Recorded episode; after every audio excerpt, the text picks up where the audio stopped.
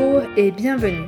Je m'appelle Sophie Lemaître et avec le podcast Sophie au pays des possibles, je vous emmène à la rencontre de femmes et d'hommes aux parcours et horizons différents. Leur point commun Combattre la corruption et l'évasion fiscale pour un monde meilleur, plus juste et plus éthique. Parce qu'il ne s'agit pas uniquement de rêver d'un autre monde, et parce qu'il est possible de changer les choses, rejoignez-moi au pays des possibles. Aujourd'hui, il est question de la traque des biens mal acquis par des hommes d'affaires et des hauts fonctionnaires proches du régime russe. Le 24 février 2022, on se réveillait en apprenant l'invasion de l'Ukraine par la Russie. Très rapidement, de nombreux pays dont l'Union européenne et ses 27 États membres ont adopté des sanctions économiques et des sanctions individuelles pour affaiblir la capacité de la Russie à financer la guerre, mais aussi pour imposer des coûts économiques et politiques importants à l'élite politique de la Russie. 1158 personnes et 98 entités sont désormais sur la liste noire de l'Union européenne et font l'objet d'un gel de leurs avoirs. Depuis, on voit régulièrement dans les médias le gel spectaculaire de cargos, de villas, de yachts, de jets, de voitures de luxe à travers le monde.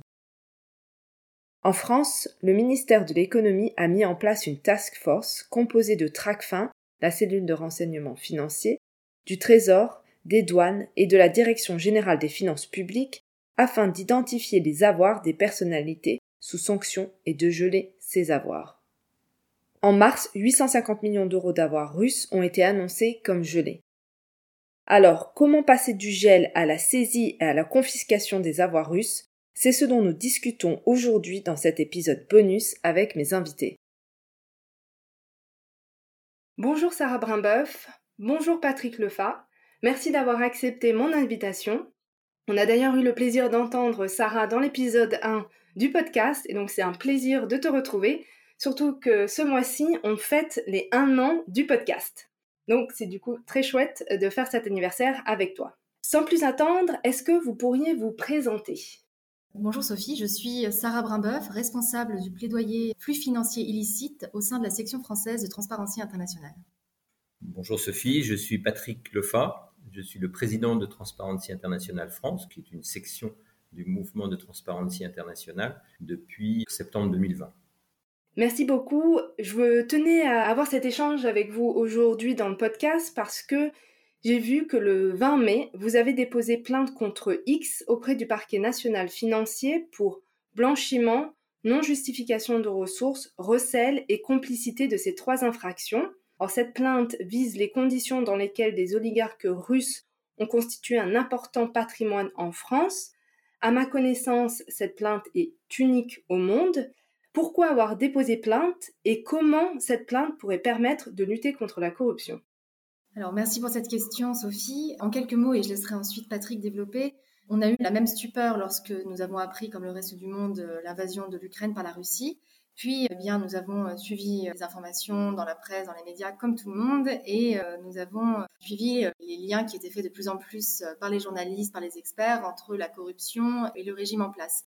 Et puis nous avons également entendu les propos de nombreux euh, chefs d'État euh, européens et autres, notamment celui de Bruno Le Maire, ministre de l'économie française, qui souhaitait non seulement geler les avoirs des oligarques et des proches du régime russe, mais également les saisir, ce qui signifie ouvrir une enquête. Et nous avons attendu l'ouverture de cette enquête, et aujourd'hui nous n'avons toujours pas d'informations sur l'ouverture d'une telle enquête, et donc, nous avons décidé, en nous basant sur des sources ouvertes, de déposer notre propre plainte pour pouvoir lancer, sans dire forcer, mais lancer cette ouverture d'une enquête en France et pourquoi pas d'une instruction. C'était donc cette plainte contre X, elle visait en fait à dénoncer le système de capture de l'État russe et de ses richesses par un petit nombre qui sont autour du président de la Fédération de Russie.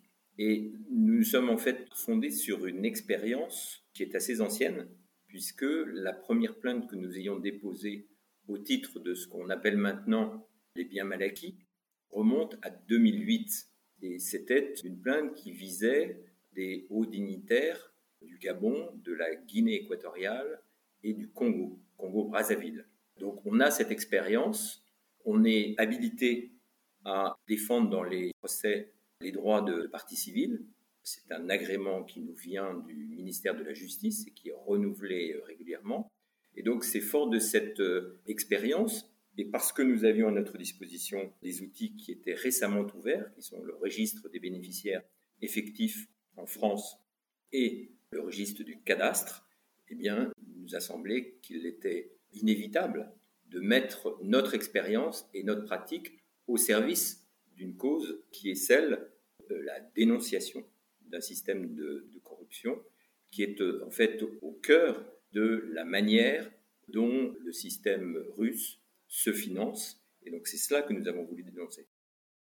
Merci d'ailleurs. Dans l'épisode 1 avec Sarah, on revenait sur l'historique des biens mal acquis. Donc j'invite celles et ceux qui nous écoutent à aller écouter cet épisode 1 s'ils ne l'ont pas encore fait. À l'instant, vous mentionniez que pour construire cette plainte, vous êtes basé sur des documents de source ouverte. Vous avez mentionné aussi le registre des bénéficiaires effectifs ainsi que le registre du cadastre. Est-ce que vous pourriez nous en dire un petit peu plus sur la manière dont vous avez enquêté, sur la manière dont vous avez procédé pour monter ce dossier S'il y a d'autres documents que vous avez utilisés? Alors, de manière assez classique, dans les affaires de type bien mal acquis, on a procédé en deux temps. D'abord en passant du patrimoine, en se basant sur les biens, en commençant par les biens. Donc, comment les identifier donc, pour ce faire, eh il a fallu travailler sur des sources ouvertes, donc que ce soit des articles de presse, des reportages, des rapports parlementaires, etc. Une fois qu'on a obtenu un échantillon de biens, il a fallu les relier à leurs propriétaires. Et donc là, ça se corse un petit peu. Et c'est là où le registre français des bénéficiaires effectifs rentre en jeu, puisqu'il permet de connaître, dans un monde idéal, lorsque les personnes, les bénéficiaires effectifs ont rempli leur obligation de déclaration, il permet de connaître l'identité des personnes physiques, donc des humains, comme toi et moi, Sophie, qui se cachent, qui sont derrière les sociétés. Dans les cas des biens mal acquis, souvent les biens immobiliers ne sont pas détenus directement par leurs propriétaires humains, personnes physiques, ils sont détenus par des personnes morales, des sociétés écrans, des trusts, pour la plupart enregistrés à l'étranger dans des juridictions offshore. Donc cette première étape, ça a été de relier euh, bien les propriétaires, des proches du régime euh, russe, à leurs biens immobiliers en France. Il a fallu ensuite, dans un deuxième temps, remonter l'origine de la richesse, donc euh, se poser la question de l'origine des ressources financières, de, de l'argent qui ont permis d'acquérir ces biens. Et donc là, on s'est entièrement basé sur des sources ouvertes, encore une fois, que ce soit des rapports d'enquête à l'étranger, donc des procédures judiciaires aux États-Unis par exemple, dans d'autres États membres de l'Union européenne, des enquêtes de journalistes d'investigation. On a rassemblé toutes ces sources et on a pu finalement, en tout cas, euh, rapporter assez d'éléments qui nous permettent, à notre sens, de déposer plainte en alléguant que l'argent qui a servi à acheter plusieurs biens immobiliers en France appartenant à des oligarques et proches du régime, eh bien, euh, avait une origine illicite, euh, issus de la corruption ou d'autres infractions reliées, abus de biens social, favoritisme, etc. Ce sont des biens qui sont localisés dans des endroits assez privilégiés, sur la côte d'Azur, la côte basque, l'ouest parisien, dans des stations de ski alpine. Et ce travail, il nous semble qu'il peut être démultiplié dans chacun des pays européens par les membres de la société civile, les organisations non gouvernementales et les autres sections, par exemple, du mouvement Transparency International, ce n'est pas très difficile. Et nous espérons que nous allons pouvoir faire école et surtout que ceci fera découvrir la nécessité de tirer les conséquences de ce qui s'est passé au niveau de chacun de nos pays, c'est-à-dire que des oligarques, des proches du pouvoir, ont pu cacher des avoirs de manière illicite avec parfois la complaisance, parfois aussi l'absence de jugeote, d'intermédiaires qui sont des banques, des agents immobiliers, des notaires, donc plus généralement un certain nombre d'acteurs. Et c'est pour cette raison que notre plainte est contre X, parce que il me semble qu'il y a une responsabilité de ceux qui n'ont pas pris la mesure des risques de détournement de fonds publics et de blanchiment d'argent qui étaient à l'œuvre quand les transactions immobilières ont été réalisées. Et justement, est-ce que vous pourriez nous en dire un peu plus Effectivement, j'ai vu que votre plainte ne visait pas que des oligarques, mais aussi ces intermédiaires dont vous avez parlé, des banques, des notaires, je pense, et aussi des agents immobiliers. Est-ce que vous pourriez nous dire un peu plus pourquoi les avoir inclus dans votre plainte et quel rôle ils ont pu jouer? Le rôle, il est euh, finalement assez simple. Quand euh, vous achetez un bien immobilier, il y a en général une agence immobilière, un notaire et un financeur. Ces trois acteurs-là, vous les retrouvez dans toutes les transactions immobilières. Et chacun de ces acteurs a la responsabilité de faire une déclaration de soupçon s'il a des doutes sur l'origine des fonds. S'il ne le fait pas, il s'expose à des risques de mise en cause de sa responsabilité pour défaut de vigilance. C'est pour ça que nous avons inclus, mais évidemment, nous ne connaissons pas l'identité de ces personnes, et c'est pour cette raison qu'il reviendra à la justice au niveau de l'enquête préliminaire que nous espérons que le parquet national financier ouvrira pour chercher quels ont été les différents acteurs. Et un peu plus tôt, Sarah, tu parlais de l'origine de la fortune ou de l'argent avec lesquels ces personnes avaient pu acquérir un patrimoine en France. Lorsque l'on regarde l'histoire de la Russie et les liens entre le pouvoir politique et les oligarques, le côté licite-illicite semble se fondre. En anglais, on parle d'ailleurs de state capture. Je ne crois pas qu'on ait une terminologie équivalente en français. Mais comment est-ce qu'on peut déterminer d'où vient cet argent et savoir est-ce qu'on peut déterminer que cet argent est de l'argent sale quand les liens et la ligne entre le licite et l'illicite est si floue C'est extrêmement complexe en effet de déterminer cette limite et d'autant plus lorsque ces faits euh, se passent à l'étranger. On parle d'un système d'État et pas de faits isolés. C'est extrêmement complexe, mais nous avons souhaité également dans cette plainte nous fonder sur des nouveaux outils qui sont assez récents, qui existent en France depuis une petite dizaine d'années, tels que la présomption de blanchiment par exemple, qui permet de dépasser certains de ces obstacles. Lorsque, par exemple, les enquêteurs ou les organisations plaignantes comme Transparency International France dans cette plainte se heurtent à des schémas de financement extrêmement complexes, donc des sociétés empilées les unes sur les autres avec des trusts, des ramifications dans des multiples juridictions et territoires offshore, Lorsqu'il y a des schémas d'une telle complexité, le Code de procédure pénale français permet de renverser la charge de la preuve et de créer une présomption de blanchiment, c'est-à-dire que la complexité permet aux enquêteurs de demander à la personne qui est poursuivie de prouver que le schéma financier et juridique mis en place a un objectif qui est légal. Et si cette personne ne peut le prouver, elle peut être poursuivie, voire condamnée euh, pour blanchiment. Alors, ce n'est pas possible pour l'ensemble des faits visés, puisque cet outil qui s'appelle la présomption de blanchiment existe depuis 2013. Il n'est pas applicable pour les faits qui se seraient déroulés avant 2013. Néanmoins, nous avons souhaité fonder une grande partie de cette plainte dessus pour euh, bien pousser les autorités de justice et de poursuite françaises à l'utiliser, puisqu'il existe mais est encore assez peu utilisé. Et puis, eh nous avons tenté de caractériser au maximum pour les faits antérieurs à 2013 caractériser au maximum les infractions selon le droit français, c'est-à-dire lorsqu'en se fondant sur ces sources ouvertes, euh, on a eu en face de nous euh, des faits qui, selon nous, eh bien, pourraient être qualifiés de favoritisme, de prise illégale d'intérêt. Nous avons essayé de le caractériser au maximum, puisque même s'il s'agit d'une capture d'État ou state capture en, anglais, le fait de saisir la justice française nous permet de caractériser selon les infractions françaises. Et donc nous avons essayé également de pousser le raisonnement au maximum en espérant qu'il convainque la justice française. Voilà, et puis il y a eu aussi exemple d'absence de justification de ressources.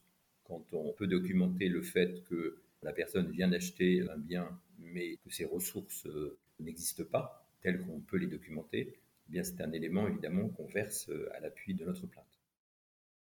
Et est-ce que vous pourriez nous donner une idée de ce patrimoine ou de ces avoirs, qu'on ait une, une, idée concrète de ce que ça représente? Patrick, vous aviez mentionné de beaux endroits, la côte d'Azur euh, notamment. On parle de quel type d'avoir, quel type de biens Là, en l'occurrence, ce sont des biens immobiliers. Des biens immobiliers qui ont certainement augmenté, vu depuis le moment où la transaction a été réalisée, vu leur valeur augmenter. Notamment parce que plusieurs de ces villas ont été l'objet de travaux d'embellissement, parfois tout à fait spectaculaires. C'est pour ça que nous estimons que la, valeur intrinsèque de marché est une valeur bien supérieure à la valeur de la transaction au moment du fait générateur. Et nous estimons que c'est plusieurs dizaines de millions d'euros que cela représente. Mais c'est un chiffrage qui n'est pas tout à fait exact. Et donc, il nous semble qu'il faut travailler lors de l'enquête sur la valeur effective de ces biens. Les estimations ne manqueront pas d'être faites nous espérons, par les équipes du ministère de la Justice.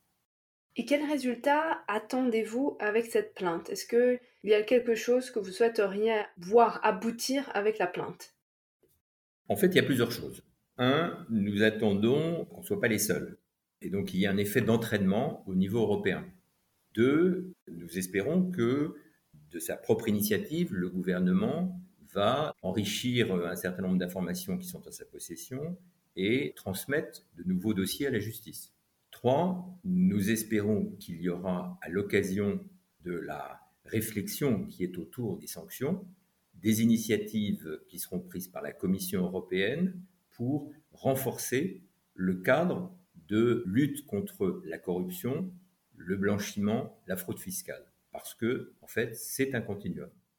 Et là, nous sommes plutôt optimistes parce que nous voyons qu'il y a une volonté politique au sein du G7, notamment de la part des Américains. Les Américains ont adopté une stratégie internationale de lutte contre la corruption qui, en fait, lie cette stratégie à une problématique de sécurité et de défense. C'est en décembre qu'ils l'ont approuvé. Nous venons de prendre connaissance d'un avant-projet de rapport qui va être remis à l'Assemblée parlementaire de l'OTAN, qui fait état également d'une nécessité de lutter contre la corruption, parce que la situation que révèlent les transactions qui ont été faites à l'insu de nos systèmes de contrôle montre qu'il y a des failles dans notre dispositif. Et donc c'est cela que nous espérons renforcer. Et nous espérons notamment que le gouvernement prendra l'initiative, comme nous l'avons proposé lors de la campagne des présidentielles, de mettre en place une stratégie de lutte contre la corruption, le blanchiment et la fraude fiscale qui va décloisonner les différents services qui travaillent sur chacun de ces paquets parce que c'est un continuum. Pour ça, il me semble qu'il y a un certain nombre d'éléments qui justifient que nous soyons entendus. Et puis pour la plainte elle-même, nous espérons qu'elle va prospérer, c'est-à-dire que l'enquête préliminaire sera effectivement ouverte. Pour le moment, nous n'avons pas encore de nouvelles. Notre avocat, qui est le cabinet Bourdon, ne nous a pas encore informé des suites qui pourraient être décidées par le procureur financier, donc le PNF. Mais nous avons euh, bon espoir qu'une enquête soit ouverte, que des éléments viennent enrichir tous les points de fait que nous avons réunis et que saisisse la justice, c'est-à-dire en fait un juge d'instruction qui va procéder à des mises en examen, comme c'est actuellement le cas dans le dossier gabonais. Il y a un juge d'instruction qui a été nommé pour le Gabon, il est aussi compétent sur le Congo, et donc nous espérons qu'il va y avoir des mises en examen. Mais c'est une longue procédure. Si d'aventure cette plainte était classée, nous avons la possibilité, parce que nous exerçons les droits de partie civile, d'avoir une plainte avec constitution de partie civile qui obligera la saisine d'un juge d'instruction. Donc on a une palette d'actions possibles de notre fait, mais nous pensons quand même que le contexte est favorable pour que cette plainte prospère. Pour terminer, nous avons également pour objectif de démontrer que la saisie puis la confiscation est possible en respectant les principes d'état de droit, les droits fondamentaux, les droits de la défense. Puisqu'aujourd'hui, dans ce contexte de guerre en Ukraine, on a entendu beaucoup de propositions par des hommes politiques en France, mais également euh, surtout même à l'étranger, au Royaume-Uni par exemple, proposant de confisquer les biens gelés, proposant des innovations, des solutions toutes plus innovantes les unes que les autres, Parfois, il faut faire attention à ce que ces solutions, ces confiscations ne se fassent pas avec les mêmes outils que ceux qui sont utilisés dans les autocratures et les dictatures que l'on dénonce. Et en utilisant le canal de la procédure pénale, avec toutes les garanties pour la défense qui existent aujourd'hui en France, nous voulons aussi prouver que nous pouvons confisquer et sanctionner ces faits de corruption que nous dénonçons dans le respect de l'état de droit et en permettant aux personnes visées et poursuivies de pouvoir se défendre. Donc c'est un objectif de cette plainte également. Merci beaucoup, c'était très clair. Et d'ailleurs, pour ton dernier point sur la créativité aux différentes solutions qu'on propose, il me semble qu'au Royaume-Uni, il est proposé de confisquer les biens qui avaient été gelés pour qu'ils soient utilisés pour accueillir les réfugiés ukrainiens et donc euh, ça avait généré un certain nombre de débats au Royaume-Uni sur cette question, mais oui, mais les droits de la défense, il faut respecter, on est un état de droit, etc. Ça, ça me permet de faire le lien, ce que tu disais aussi, avec ce qu'on entend. Donc, depuis l'invasion de l'Ukraine par la Russie, on a un certain nombre d'États qui ont adopté différentes sanctions contre des proches du Kremlin. On parle de gel. Là, on parlait de saisie et confiscation. Parfois, ces termes sont mélangés dans la presse. Est-ce que, Sarah, tu pourrais rappeler la distinction entre ces différents termes? Alors, il faut absolument pas confondre le gel et la saisie, et encore moins la confiscation, puisque le gel, en fait, il s'agit d'une mesure administrative, une sanction politique qui est prise par l'exécutif, que ce soit au niveau européen ou au niveau français, et qui vise à sanctionner une situation donnée, donc l'invasion en l'espèce de l'Ukraine par la Russie. Ces mesures n'ont pas vocation à durer dans le temps, et une fois que la situation qui a entraîné les mesures de sanction, les mesures de gel a cessé, eh bien ces mesures sont levées. À l'inverse, la saisie, eh bien, elle s'inscrit dans un contexte très particulier, celui de la procédure pénale. Il faut qu'il y ait une enquête qui soit ouverte, c'est-à-dire qu'il faut qu'il y ait des suspicions d'illicéité concernant les faits qui gravitent autour d'une situation donnée, donc par exemple l'origine des ressources qui ont permis d'acquérir certains biens. Et euh, la saisie, c'est un acte qui est effectué par un juge. Ça peut être une saisie à visée probatoire, donc on vise à sécuriser certains objets, certains biens pour pouvoir s'assurer que la preuve ne disparaisse pas. Donc c'est le cas par exemple dans des dossiers de droit pénal général, l'arme du crime, des stupéfiants qui auraient été saisis. La saisie peut être également à visée confiscatoire, c'est-à-dire s'assurer que le bien ne disparaisse pas pour que, si jamais il y a une confiscation, une sanction, une condamnation, eh bien on puisse confisquer. Lorsqu'on confond le gel et la saisie, on confond surtout le gel et la saisie à visée confiscatoire. Et enfin, la confiscation, eh bien en France, c'est lorsqu'il y a eu une condamnation, une sanction par un juge, on prive la personne condamnée de son droit de propriété. Donc il ne faut absolument pas confondre ces trois notions puisque ben, euh, le gel, voilà, sanction politique, administrative, la saisie, on est dans le domaine du droit pénal. Merci beaucoup pour le rappel, parce que c'est vrai que si on se trompe, ça amène beaucoup de confusion. Donc merci, c'était très clair, ça me permet de bien voir la différence entre euh, ces trois termes. Depuis cinq mois, donc depuis euh, l'invasion de l'Ukraine par la Russie, je le disais, il y a de nombreuses sanctions qui ont été adoptées. La France a adopté un certain nombre de mesures, d'actions. Et Patrick, vous mentionnez d'ailleurs qu'il y allait avoir un rapport présenté devant le Parlement de l'OTAN, qui allait notamment mentionner euh, certaines euh, failles dans le dispositif, dans les mesures que la France a pu prendre. Est-ce que vous pourriez, Patrick et Sarah, nous faire un peu un bilan de l'action de la France durant ces cinq derniers mois? La France est là une antériorité quand même prendre en compte dans le domaine de la lutte contre la corruption, puisqu'elle a adopté en 2021 une stratégie de lutte contre la corruption un document qui est disponible et tout à fait accessible en ligne, mais qui est tourné essentiellement vers en fait les pays tiers et donc qui passe à côté de la problématique de ce qui se passe en France. Et notre analyse, c'est qu'il faut traiter l'interne et l'externe, que c'est un continuum. Donc, ce n'est pas simplement une problématique de coopération avec différents pays, c'est bien l'idée selon laquelle il y a des choses qui se passent en France, il faut les corriger, être à même d'avoir des résultats. Et ça, c'est euh, évidemment un point qu'on doit mettre en évidence dans le renforcement de la stratégie française. La France a fait aussi au cours des cinq derniers mois des saisies de navires. Elle a transmis apparemment au moins une plainte au parquet national financier, d'après ce que nous, nous savons. Le reste, nous ne le savons pas. Nous pensons que la France a été très active dans les enceintes européennes pour pouvoir agir de concert avec ses partenaires dans la lutte contre la corruption et le blanchiment, mais en réalité, nous n'en savons pas plus. Concernant les avancées, en tout cas ce qui a été fait depuis cinq mois, notre constat, c'est que les autorités françaises eh bien, s'appuient sur un cadre qui est existant, donc le cadre de la lutte anti-blanchiment en majorité, qui ne cesse d'être amélioré au gré des révisions des différentes directives de lutte anti-blanchiment européenne. Et puis finalement, le constat, c'est que le cadre existant n'est pas si mal. Évidemment, il y a des lacunes et des failles qui sont en train d'être corrigées. Il y a une sixième directive anti-blanchiment qui est en train d'être examinée par le Parlement européen euh, à l'instant où nous parlons. Le cadre n'est pas si défaillant, il est plutôt performant et les progrès de la France ont d'ailleurs été soulignés par le groupe d'action financière qui a évalué le dispositif anti-blanchiment de la France en 2021 et qui a sorti son rapport d'évaluation il y a quelques semaines. Là où le bas blesse, c'est sur la mise en œuvre de ce cadre juridique. On manque de moyens, on manque de moyens euh, dans la justice, on manque de moyens euh, dans les autorités d'enquête, dans la police qui enquête sur les délits euh, économiques et financiers. Et donc, lorsqu'il n'y a pas assez de moyens, on peut avoir les meilleures lois au monde, eh bien, elles ne seront pas ou mal appliquées. Et c'est là toute la difficulté, et c'est la leçon que nous apprenons durement aujourd'hui.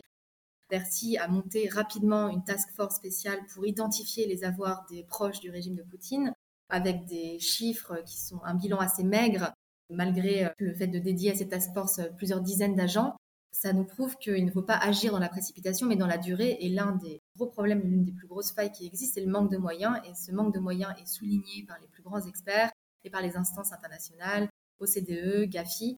Donc, à notre sens, voilà, la prochaine étape, c'est vraiment de corriger cela. Et pour cela, il nous faut une véritable volonté politique. Donc, on l'attend aujourd'hui euh, encore.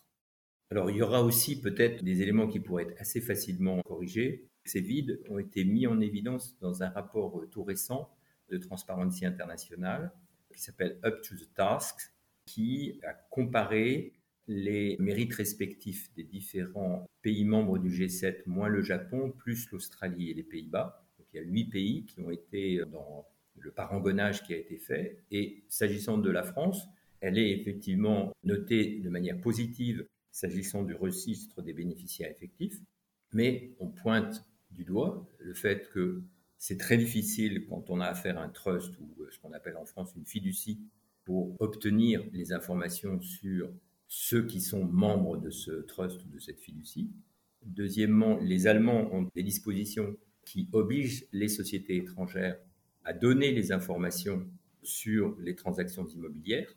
Donc, quand on a une SCI, bah, s'il y a une société étrangère, en réalité, en France, on ne pourra pas le savoir. En Allemagne, on le sait. Donc, il faut essayer de combler les trous dans la raquette et il faut aussi faire en sorte que cette action soit une action collective, c'est-à-dire qu'on fasse circuler le plus rapidement possible l'information, qu'il y ait des commissions rogatoires qui puissent être lancées et que on soit aussi exigeant dans le travail qui a été fait contre les paradis fiscaux vis-à-vis de ce qui sont aussi des paradis judiciaires.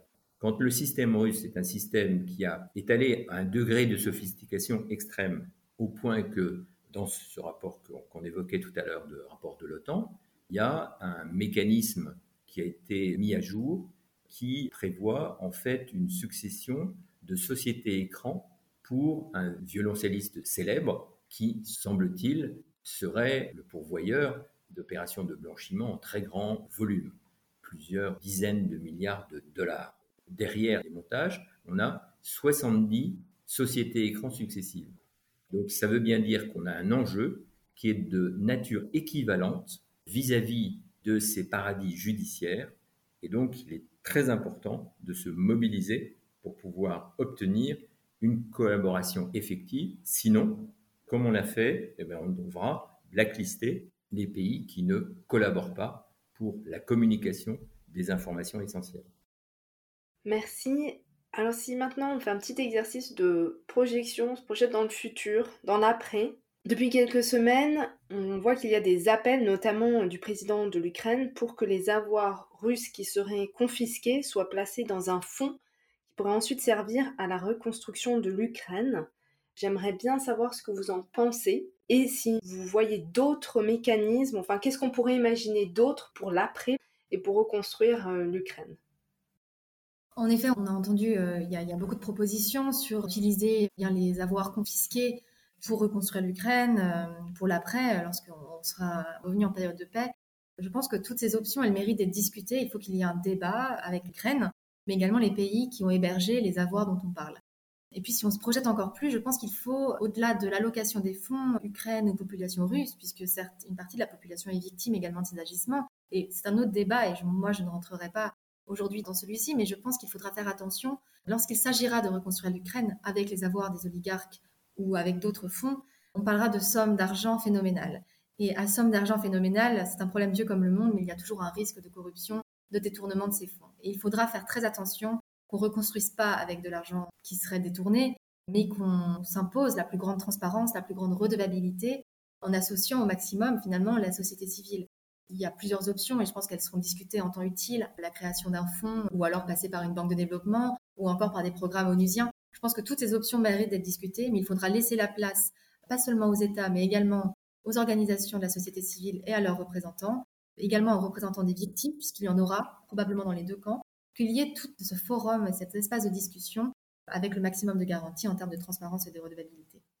Voilà, mais le sujet obligera sans doute, si on veut aller dans le sens souhaité par le président Zelensky, de modifier la loi, puisqu'on a une loi qui a été adoptée le 4 août 2021, et je pense que Sarah vous en a parlé dans le précédent podcast, qui vise les biens mal acquis à condition qu'il y ait une autorité publique qui ait prêté la main au détournement de fonds. Et la condition, c'est que les biens qui ont été confisqués soient mis à disposition des populations des pays qui ont été spoliés. Donc, a priori, s'il s'agit de l'argent russe, la loi ne nous permettrait que de les restituer à la société civile russe. Mais si on veut aller plus loin, et c'est tout à fait légitime que ce soit un élément du futur plan de financement de la reconstruction de l'Ukraine, il faudra sans doute modifier la loi. Merci beaucoup. Et pour terminer l'épisode, si vous aviez un vœu, quel serait-il? Bah, Le vœu principal pour moi, c'est qu'on aille vite dans l'instruction de notre plainte et que un juge d'instruction soit rapidement désigné pour essayer de montrer que dans l'urgence, on est capable d'aller vite dans le respect de la règle de droit.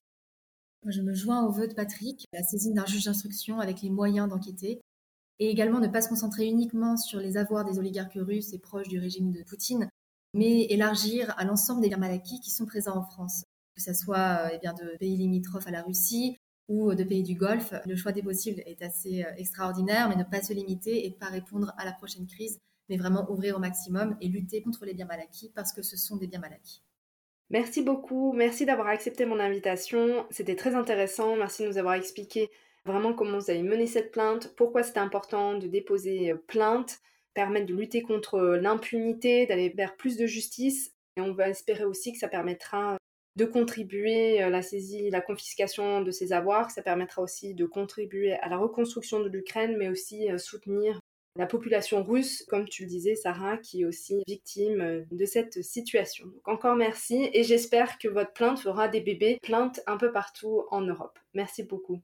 Merci beaucoup, Sophie. Merci beaucoup, Sophie. Merci d'avoir écouté l'épisode jusqu'au bout. Si vous ne l'avez pas encore fait, abonnez-vous au podcast et surtout partagez-le avec vos amis, votre famille, vos collègues. Et si vous pouviez me laisser un avis 5 étoiles, que ce soit sur Apple Podcast ou sur Spotify, cela permettra à d'autres de découvrir le podcast et de nous rejoindre au pays des possibles. Si vous souhaitez me contacter ou si vous voulez me suggérer des invités, n'hésitez pas, envoyez-moi un email, l'adresse est indiquée dans la description de l'épisode. Je vous dis à bientôt pour un nouvel épisode.